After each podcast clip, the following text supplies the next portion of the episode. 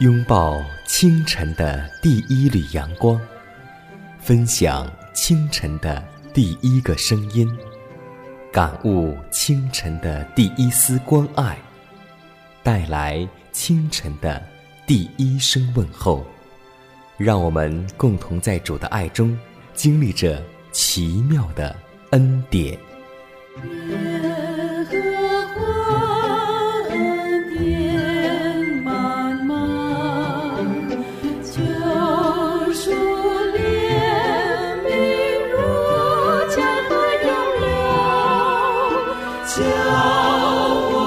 坚强做。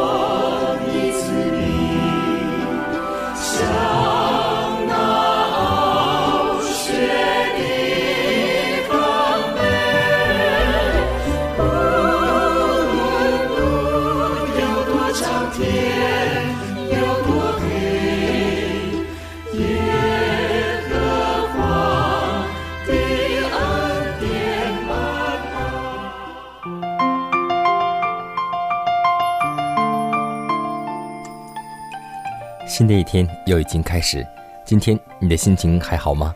在此，江南问候所有收听节目的新朋友、老朋友，以及第一次收听节目的听众，大家以马内利。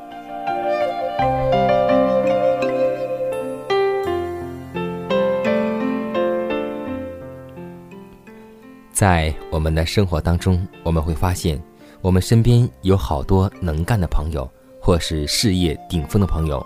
他们不知不觉患了一种病，就是现在十分流行的抑郁症。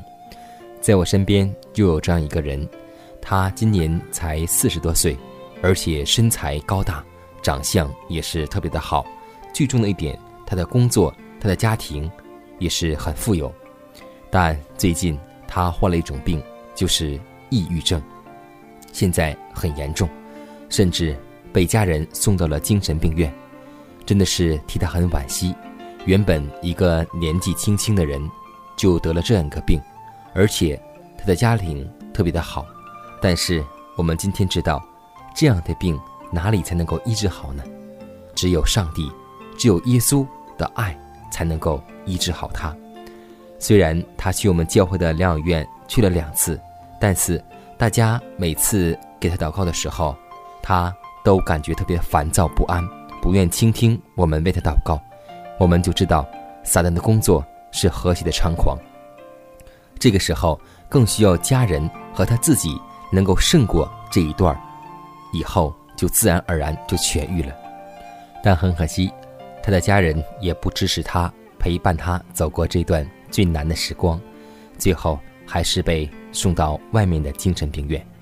所以，我们知道，今天撒旦的。工作是特别的猖狂，而且当我们人心灵的防线被攻破之后，人就没有抵挡罪恶的屏障了。人一旦拒绝上帝的话和圣灵的约束，就不知道自己会堕落到何等地步，就会被隐秘的罪或是强烈的情绪所捆绑，就像我们现在抑郁症一样，他总是想一件事情想不开，最后无力，可以说。我们都知道，在圣经当中，加百农有一个被鬼附的人一样，他就是无力自拔。不过，在这种情形之下，也不是没有希望的，因为基督所用战胜魔鬼的武器就是上帝之话的能力，我们也可以用来战胜那恶者。但是，我们必须强烈的要求和同意，否则上帝绝不会控制我们的心智。我们若愿意明白他的旨意，并按着他的旨意行，他就应许我们说：“你们必晓得真理，真理必叫你们得以自由。”无论什么人，若信靠这些应许，就可以从错谬的网络中和罪恶的压制下得到解放。朋友，你愿意吗？如果你愿意的话，让我们共同呼求耶稣，耶稣就会帮助我们。从最终得释放，让我们祷告吧。亲爱的主啊，我们感谢赞美你，谢谢你又将新的一天赐给我们。清晨起来，我们当以心心心灵来迎接我们的主耶稣。主啊，你是无所不能、丰富万有的主，你的大爱如此长阔高深，不但救了我们的灵魂脱离了灭亡，还要每天向我们施恩，如同你对旷野中的以色列人一样，每天清晨降下属灵的玛纳，让我们能够早早拾起，灵性得以复兴，生命得以长大。主啊，求你。让每一个聆听你话语的人，都能够揣摩而得，使我们的心灵能被你的话语充满，让我们一天的生活能够容神一人。如此祷告，是奉主耶稣基督得胜的名求。阿门。在祷告后，我们进入今天的灵修主题，名字叫“天赋无限的牺牲”。约翰一书四章十节说。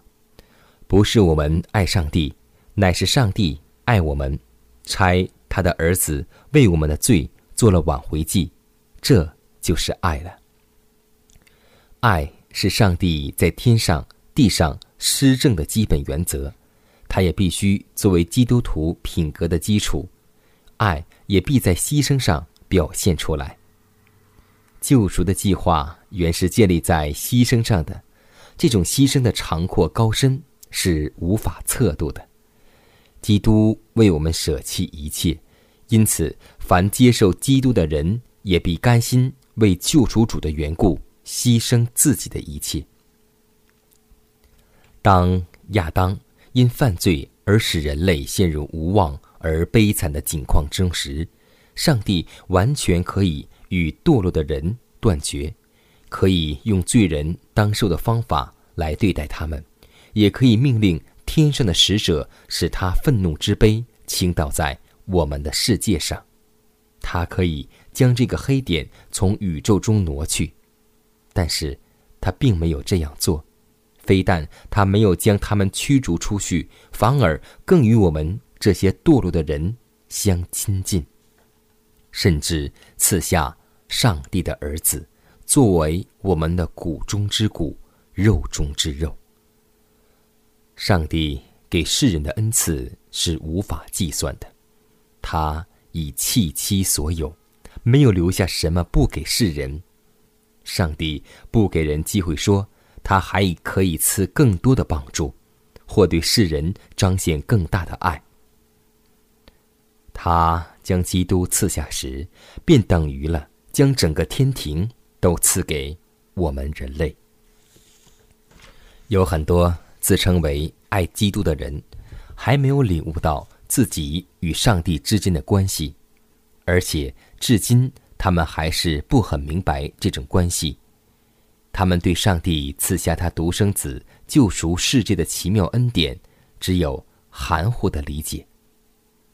为要使人归向他，并确保他永远的救恩，基督撇弃了天上的王庭，而到世上来。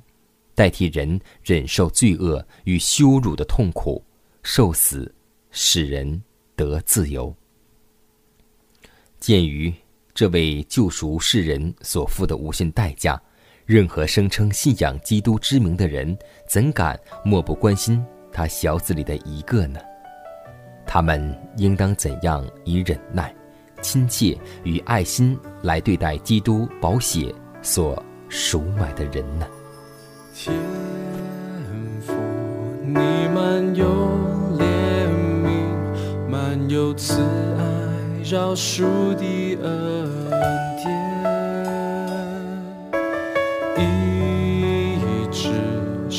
放我的心，慈爱双手紧紧拥抱我，阿爸天父。阿爸天父，从我心深处呼求你名字，打开心门，领受你大爱，你是最爱我的阿爸父，阿爸天父，阿爸天父。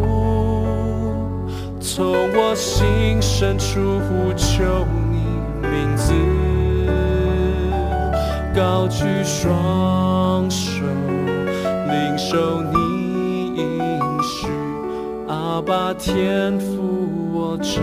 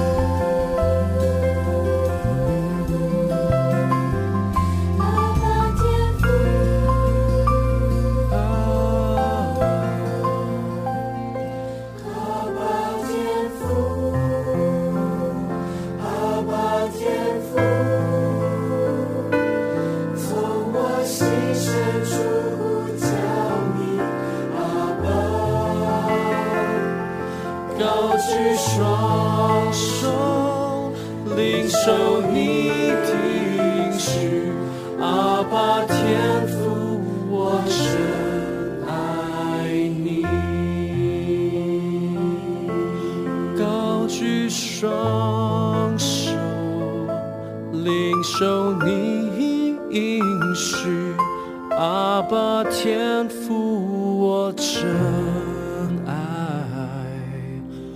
你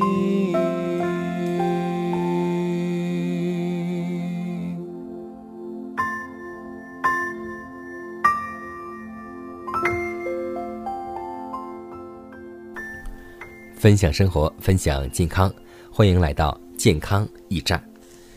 可以说，我们在教会当中，几乎每个教会都会提倡健康改良运动，但我们会发现，有很多教会的领袖们，他们嘴上说是提倡健康改良，但实际的生活，他们还是和别人吃的一样。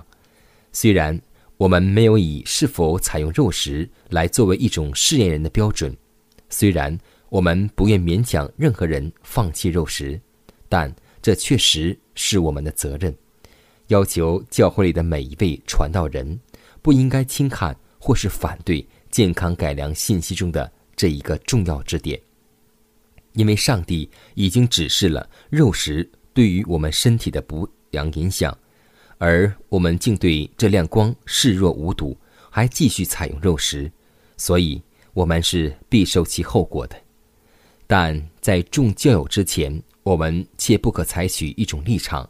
以致让他们以为革除肉食的呼吁乃是不必要的。原来主正在呼召人做一种改良，因为他已经托付我们传扬健康改良信息的工作。如果我们不能够前进，参加那传扬此信心之人的行动，我们便是使这种信息黯然逊色了。同时，我们也是反击了童工们的努力，因为。他们正在教导人以健康改良的原理，而我们却是捣乱的，做反面错事的。我们既是上帝的信使，岂不可做一种坚决的见证，反对那错乱的食欲放纵呢？因为上帝在论饮食当中，还有创世纪当中，已经告诉我们说，为我们预备了水果、五谷、蔬菜。而让我们尽可合乎健康的配备，而与适量的享用。那么，今天我们人为何要选择那埃及人的肉食呢？传道人或是牧长们，若渴望在有肉食的餐桌上与别人共享肉食，这样别的信徒还能够信任我们吗？所以，让我们从我们的教会的领袖、传道人。开始实施健康改良运动，因为上帝在经上已经告诉我们说，我们若不选择埃及食物，上帝也不将埃及的病赐给我们。愿我们能够做一个表率，为我们的教友，为我们的信徒。耶和华靠近伤心的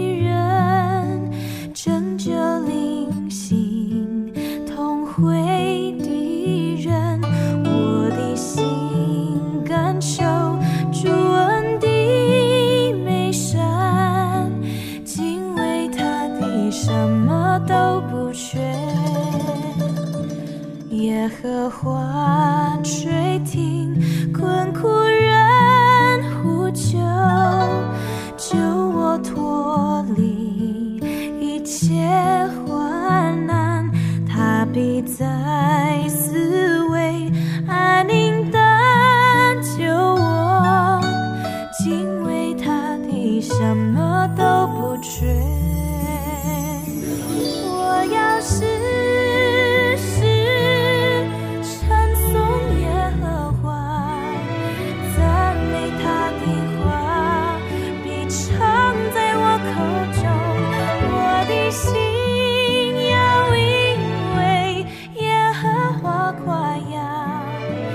见面。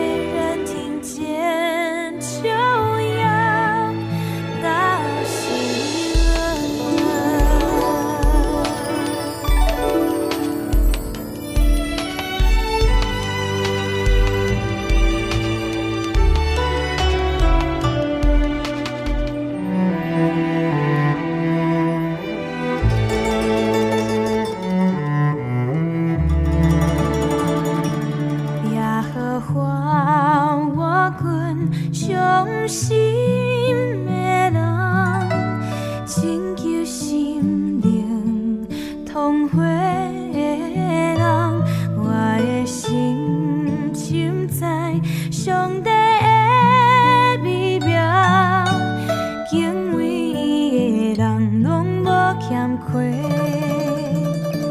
夜雨花听叹，困苦人的声，求我。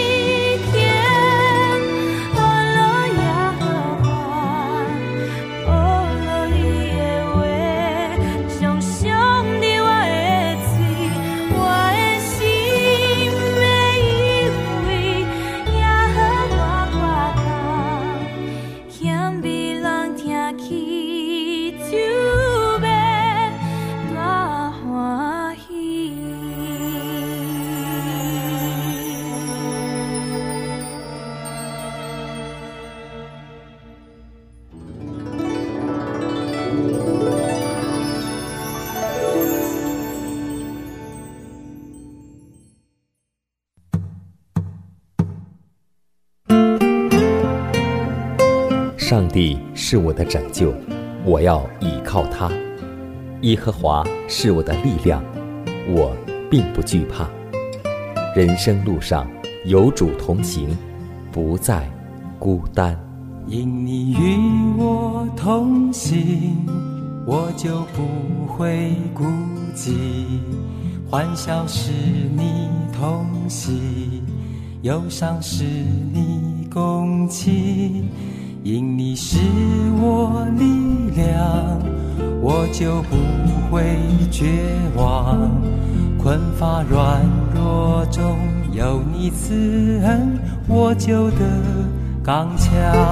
经风暴过黑夜，渡阡陌越洋海，有你手牵引我，我就勇往向前。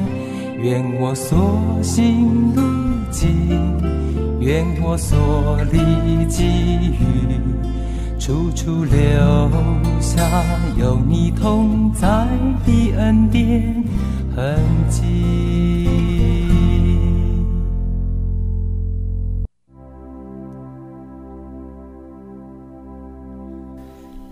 下面我们来分享一则小故事，名字叫《谦虚与诚实》。一位颇有名气的哲学家在演讲结束后和学生们交谈，有一个学生问：“说，您认为谁是当今最优秀的哲学家？”这个人说：“朋友，你使我面临两难处境。一方面，我的品格要求我谦虚，因而我不便说出这个名字；另一方面，”我的品格要求我诚实，因而我又不得不说出我的名字。我这样解释，也许你已经想到这个名字。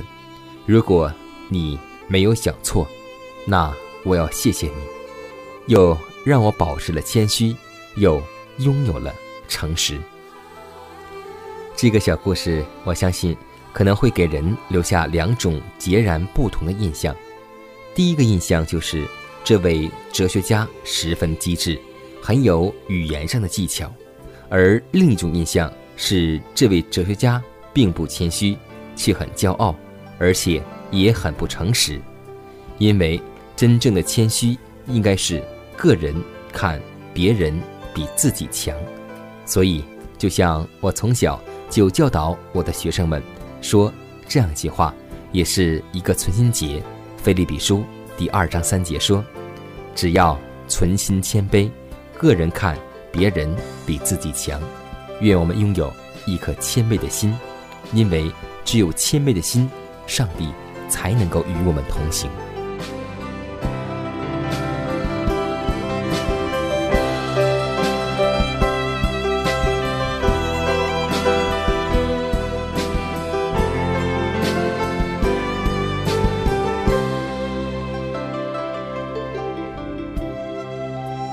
时间，又接近节目的尾声。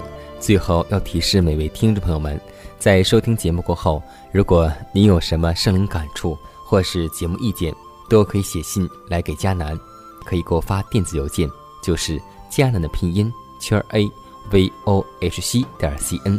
迦南期待你的来信，迦南期待你的分享。在每天这个时间，每天这个调频，迦南都会在空中电波和您重逢。让我们明天不见不散，以马内利。